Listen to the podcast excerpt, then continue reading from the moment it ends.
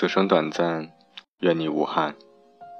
这里是 FM 四三五九二九，十年后电台。晚上好，我亲爱的梦想家们，我是本期主播苗二。很高兴这一期的十年倾听可以与大家一起度过。首先要祝大家端午节快乐！不管你是收拾好了行囊，准备出门旅行。还是说，打算宅在家里，好生养息，都请开心的好好享受这三天假期吧。今晚我们要为大家介绍的梦想家，他在十年后的昵称是哈宝。哈宝呢，目前已经完成了数个在十年后平台记录的梦想，比如说找到自己喜欢的工作，以及用健康饮食。合力瘦身。除此之外，哈宝还建立了一个略微长远的梦想。他希望成为自己，成为那个独一无二的哈宝。他又写下这么一段话：有梦为马，栖息天涯，看淡世俗，但依然可以随时为爱牺牲。其实这又何尝不是很多人希望的呢？我们每天都在自己的人生道路上风雨兼程，把大多数的时间给了别人，外表日月穿梭，内心四季交替，就是为了成为别人眼中那个优秀的人。这个过程中，我们成为了很多人，却偏偏忘记了成为我们自己。希望哈宝可以离自己的梦想越来越近。愿你心中不只有四季，还有春花迎风、夏日普照、秋叶归根、冬雪徐降。既不急于表现，也不会苦于误解。一切活在心中，也只为自己而活，做一个潇洒的自己。祝福你，加油！好了，今晚为大家精选的十年后公众号推送是：他是颜值最低的阎王，却是众多妹子的理想型。我们的微信公众号 ID 是 Ten Years Me，T E N Y E A R S M E，欢迎搜索关注或者下载十年后 APP，建立属于你自己的梦想。下面。让我们来一起欣赏这篇文章吧。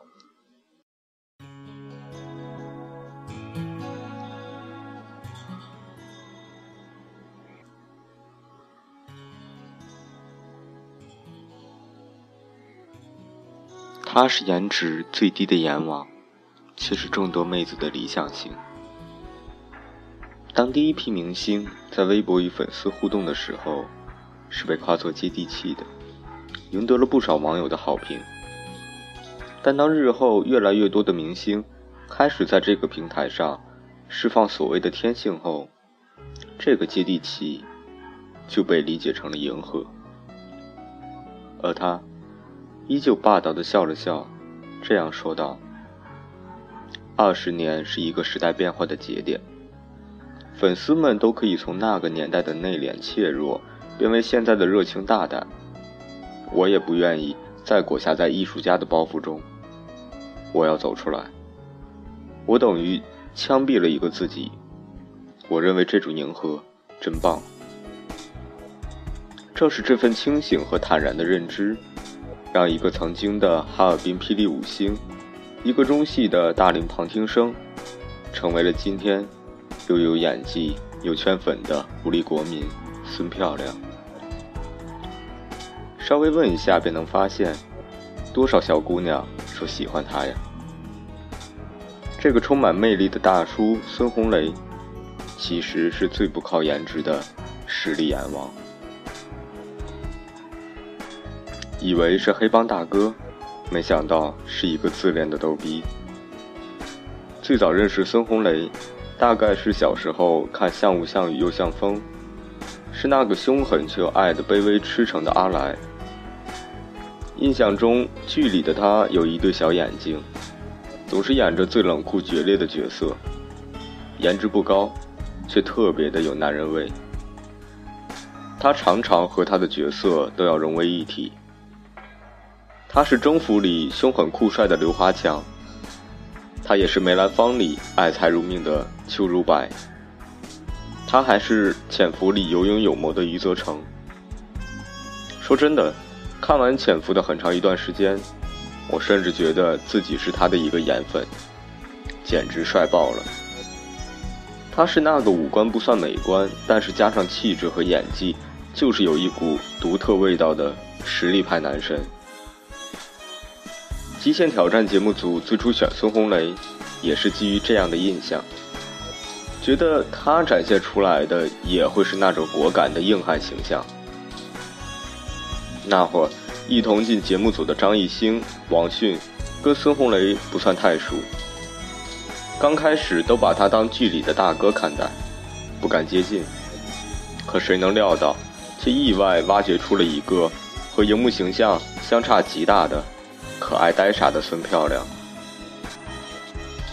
对张艺兴动不动就捏脸杀，和黄磊更是又搂又抱又亲，非要拉着路人要和黄渤比颜值，搬起狼外婆也毫无违和感，笑到没有眼睛还大步的奔跑，他是极限三傻，也是公认的阎王。朋友说。如果这个逗逼是真实的他，那我给他的演技再加半颗星；如果是参加节目演出来的，那我给他的演技加一颗星。如果说真人秀是在演，那么他也是在演一个更加真实完整的自己。他所认定的道路，再艰难也要走下去。孙红雷出生在哈尔滨一个破旧的俄式老洋房里，家里比较拮据，每个月末要靠妈妈出去借十块钱，才能维持一家的生活。从那时候开始，孙红雷就暗暗告诉自己，以后不能让父母亲再过这种生活。孙红雷的父亲是大学教授，按照父母意愿，他本来是要考个文科大学。然后当个老师的，结果高中的时候，他意外的迷上了霹雳舞，甚至拿到了省里的奖项。孙红雷一度辍学，开始跟着中国霹雳舞明星艺术团到全国各地演出。一次机缘巧合，孙红雷意外结识了冯巩和牛振华，并成了朋友。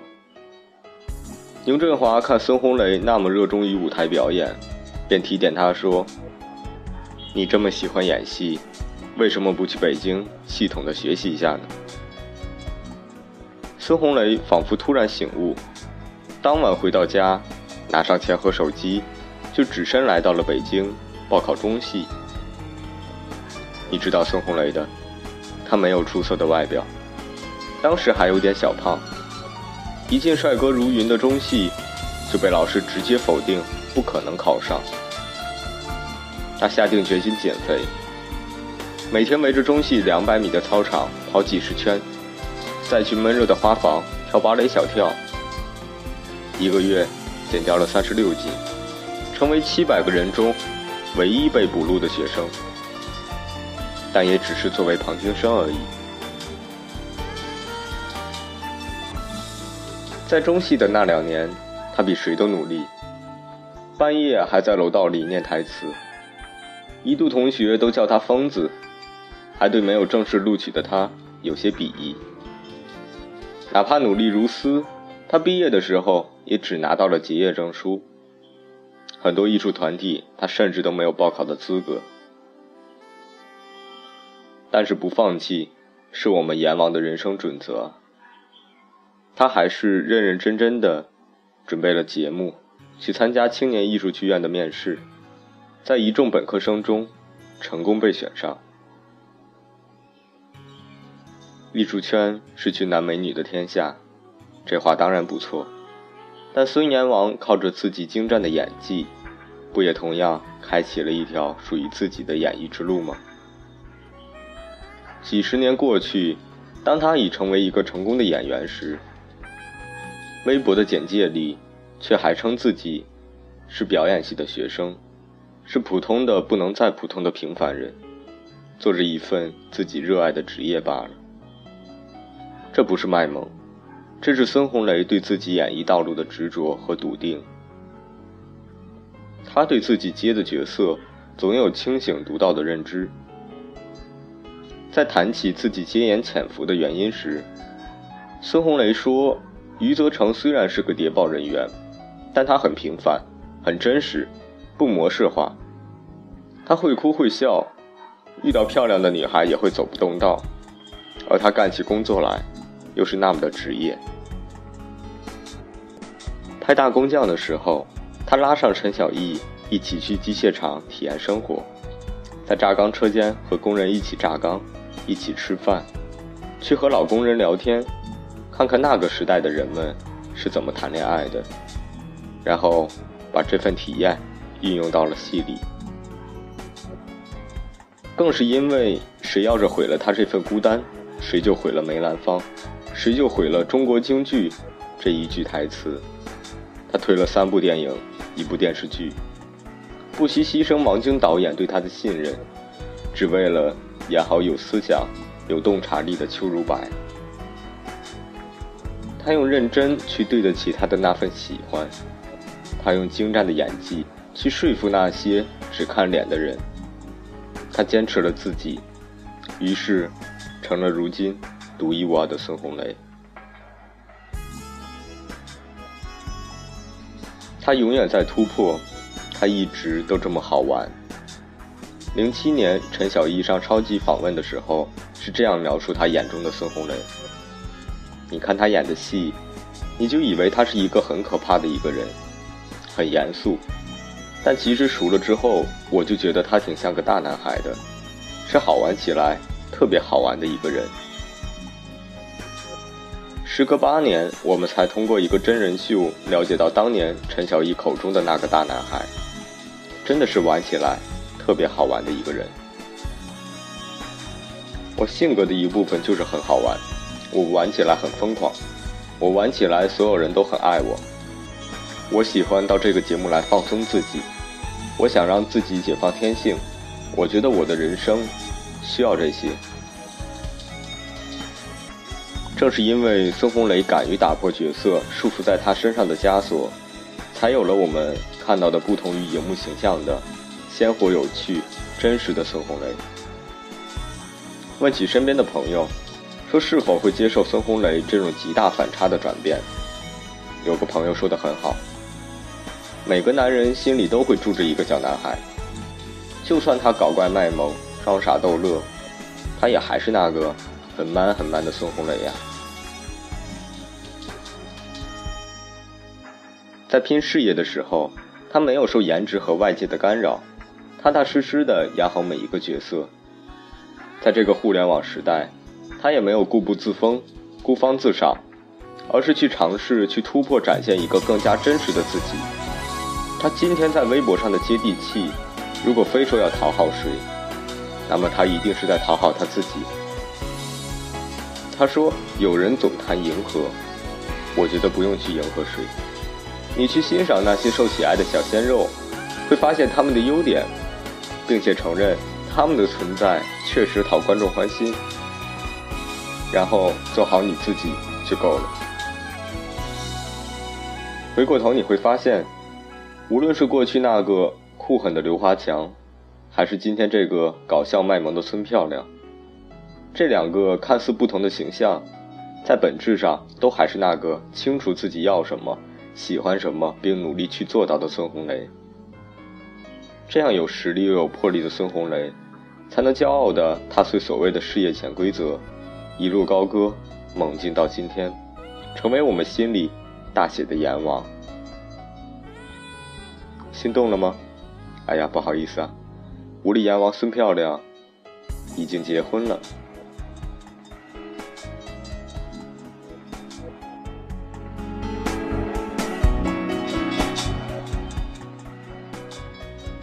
好了，今天的十年倾听就到这里，感谢你的收听。如果你也有梦想，如果你也是一名梦想家，请记得关注十年后的公众平台，我在十年后等你。晚安，祝你有个好梦。